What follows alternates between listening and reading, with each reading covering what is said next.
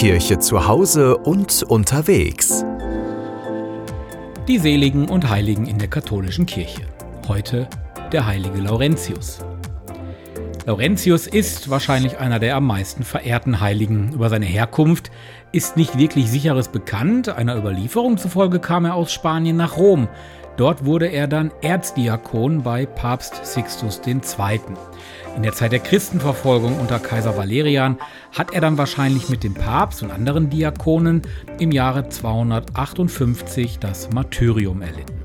Nach dem Tod des Papstes erhob der Kaiser Anspruch auf die Kirchengüter, die Laurentius ihm aushändigen sollte. Der Diakon nutzte die ihm gesetzte Frist einfach dazu, den ganzen Kirchenbesitz an Notleidende zu verteilen.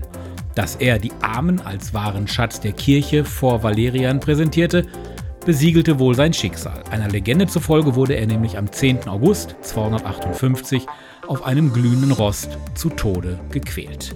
Papst Leo der Große sagte über ihn, das Feuer, das in ihm brannte, half ihm, das äußere Feuer des Martyriums zu bestehen.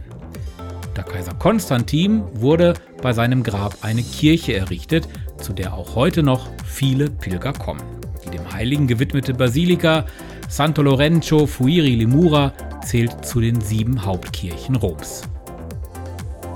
Der KW Kirche Podcast. Wöchentlich neu. Immer anders. Der KW Kirche Podcast. Jetzt abonnieren. Überall da, wo es Podcasts gibt.